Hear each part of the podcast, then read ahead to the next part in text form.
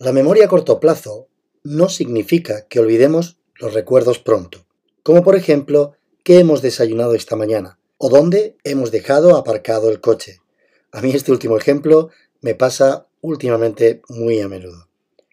En realidad, la memoria a corto plazo se denomina como memoria de trabajo. Parafraseando al que fue presidente de la República Española, Niceto Alcalá Zamora, dijo, la memoria parece grande por lo que muestra en recuerdos, le es mucho más por lo que ciertamente esconde. Aunque usualmente decimos de forma cotidiana la expresión aprender de memoria para referirnos a un tipo de aprendizaje muy concreto, como cuando aprendemos una fórmula matemática casi sin necesidad de comprensión, memorizándola de memoria. ¿Quién no ha tenido que aprenderse de memoria cuando era pequeño, por ejemplo, el teorema de Pitágoras, que creo recordar que afirma que en todo triángulo rectángulo la longitud de la hipotenusa es igual a la raíz cuadrada de la suma del área de los cuadrados de las longitudes de los catetos. Y como te he hablado de memoria de algo que aprendí hace muchísimo tiempo, pues igual me he columpiado y no era así el teorema. Te pido disculpas, si quieres me puedes mandar un mensaje, lo pondré en las correcciones en las notas del siguiente capítulo. Es lo que tenemos algunos cuando llegamos a los 50 años, que nos empieza a patinar un poco la memoria. Nuestras experiencias, tanto sensoriales como lo que percibimos, modifican nuestro cerebro continuamente y nos condicionan posteriormente de lo que somos capaces de recordar, entender, hacer o percibir. Y esta capacidad es lo que llamamos memoria. Por lo tanto, la memoria es la facultad que nos permite aprender. Aunque no aprendemos todo de igual manera. No aprendemos igual a montar, por ejemplo, en patinete o como te decía antes, el teorema de Pitágoras. De hecho, no sé por qué extraña razón me he acordado del teorema este de la hipotenusa y los catetos, porque lo normal es que me hubiera olvidado. Sin embargo, montar en patinete o ir en bici no tengo que rebuscar en el baúl de mi memoria. Es como si estuviera siempre presente, sin necesidad de rememorar cómo es poner los pies sobre los pedales y empezar a pedalear y empezar a desplazarse. Los investigadores han descubierto que tenemos distintos tipos de memoria que nos permiten aprender y manejar la información de distintos usos. Por lo que no existe una memoria como tal, sino que hay diferentes sistemas de memoria, como puedan ser la memoria sensorial, que es la que recibimos de nuestros sentidos, la memoria a corto plazo, o como te dije que la llamaremos mejor, memoria de trabajo, o como la memoria a largo plazo. Soy David Franco y te doy la bienvenida a Pabellón de Curiosidades. Hoy quiero contarte la historia de dos hombres, Phineas Gates y de Henry Molaison, y cómo afectó la memoria a sus vidas. El hombre será mejor cuando le muestren cómo es en realidad, nos dijo Anton Chekhov.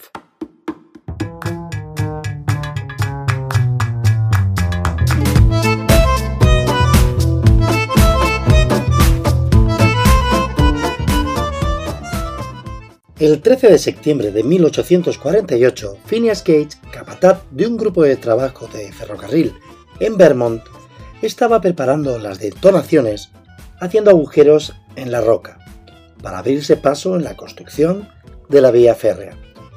La pólvora que introdujo en el agujero la estaba compactando con una barra de hierro. Posiblemente se creara una chispa que hizo que la pólvora explosionara lanzando la barra contra Gates a una gran velocidad, atravesándole el cráneo, entrando por el lado izquierdo de la cara, pasando por detrás del ojo izquierdo y saliendo por la parte superior de su cabeza. Lo increíblemente sorprendente de esta historia es que Phineas Gates no murió milagrosamente. Se mantuvo consciente en todo momento y pudo explicar a los médicos que le atendieron qué es lo que le había sucedido. Los doctores que le atendieron eran Edward Higginson Williams y John Martins Harlow.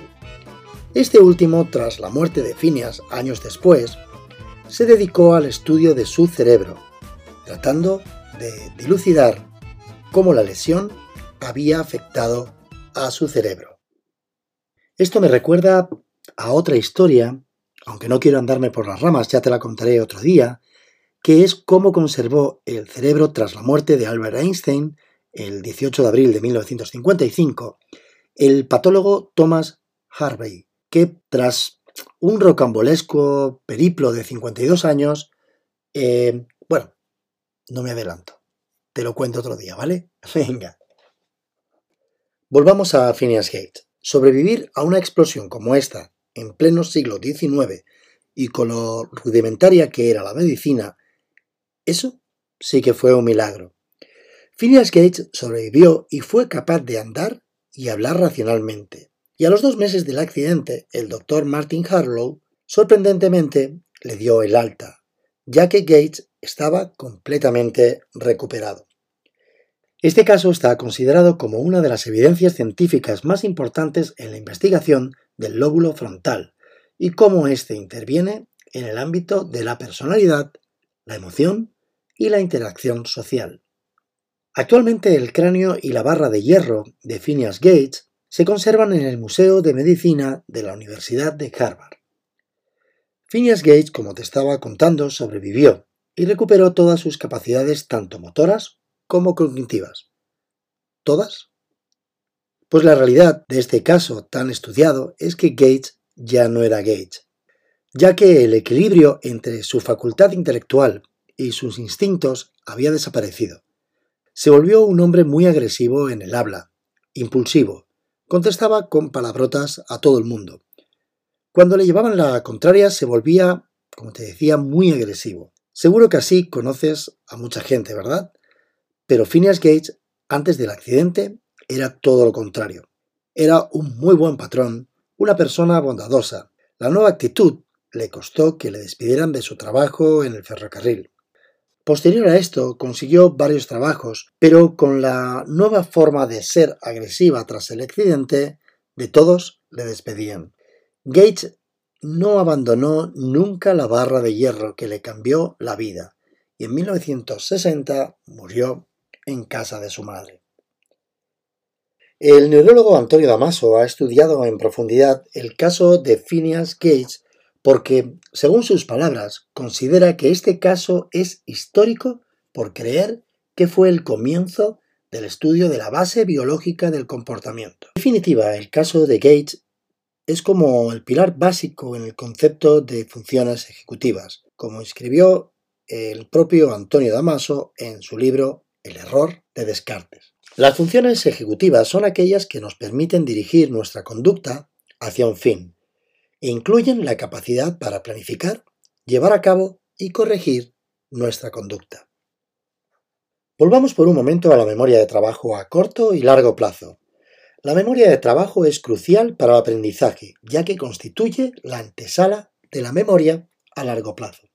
Cuando aprendemos algo, queda almacenado en la memoria a largo plazo. Y, por ejemplo, si ahora te dijera que pienses en un rinoceronte gris, lo que sucede es que la información que se encontraba en la memoria a largo plazo regresa a nuestra memoria de trabajo, evocando la figura del rinoceronte, su fuerte complexión, sus patas cortas y su cuerno prominente sobre la nariz. Traemos una imagen que estaba en el inconsciente, trasladada a la memoria a corto plazo, haciendo la memoria consciente.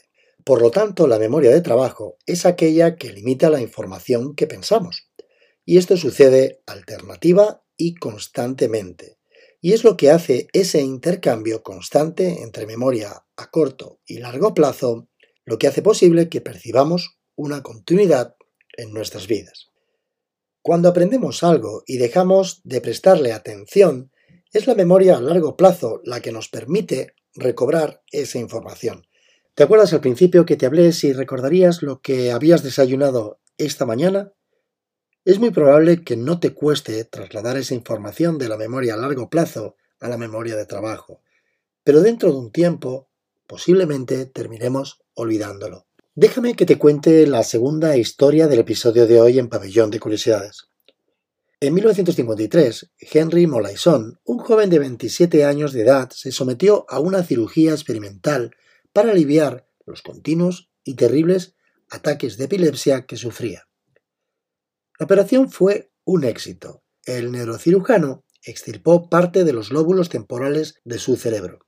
El curioso caso de HM, como se le nombró posteriormente para preservar su intimidad, se convirtió en uno de los casos más famosos de la neurociencia. Fue un hito en el estudio de la memoria. Aunque inicialmente la operación experimental fue un éxito, a HM le afectó de por vida. Desde entonces no podía recordar información reciente e incluso también mostraba dificultad para la recuperación de los recuerdos léxicos. Los últimos datos sobre el famoso amnésico Henry Molaison permiten conjeturar que una de las funciones importantes del hipocampo es la elaboración de nuestros recuerdos, que sustituyan a los que se han ido debilitando con el tiempo. H.R. no volvió a sufrir ningún ataque de epilepsia en su vida, a pesar de lo agresiva que había sido la intervención. No parecía haber sufrido ninguna alteración de sus funciones cognitivas ni motoras. Hablaba correctamente y con coherencia.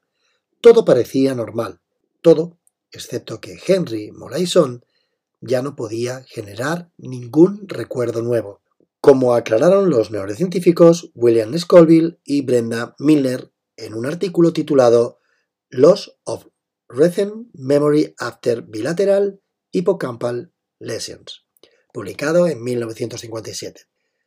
La científica e investigadora Brenda Milner trabajó durante años con H.M.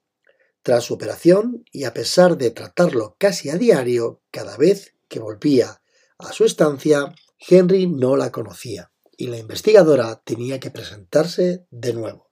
¿Te imaginas vivir atrapado en un continuo presente? Qué fuerte, ¿verdad? El lenguaje técnico a esto se le conoce como amnesia anterógrada. HM conservaba algún recuerdo del pasado, pero era incapaz de recordar lo que había sucedido dos años antes de la cirugía, por lo que también, aunque en parte, sufría de amnesia retógrada. Su memoria de trabajo funcionaba perfectamente, pero en cuanto dejaba de prestar atención y la información pasaba a su memoria de largo plazo, era incapaz de volver a recuperarla. En definitiva, era incapaz de generar nuevos recuerdos. Este caso es muy importante porque aunque Henry no podía recordar la información de los registros en la memoria a largo plazo, sí podía aprender nuevas habilidades motoras, y esto es la evidencia para los psicólogos cognitivos y los neurocientíficos de que existen al menos dos tipos de memoria que dependen de estructuras anatómicas distintas. Y hasta aquí el episodio de hoy. Espero que te haya gustado y que te haya parecido interesante. Y si así fue, lo puedas compartir con tus amigos. Esto lo hago de corazón, de una manera completamente desinteresada y totalmente altruista Así me ayudas con tu favor a llegar a más gente que pueda interesarle Pabellón de Curiosidades. Nos vemos en el próximo capítulo y como siempre decirte que no olvides ser feliz.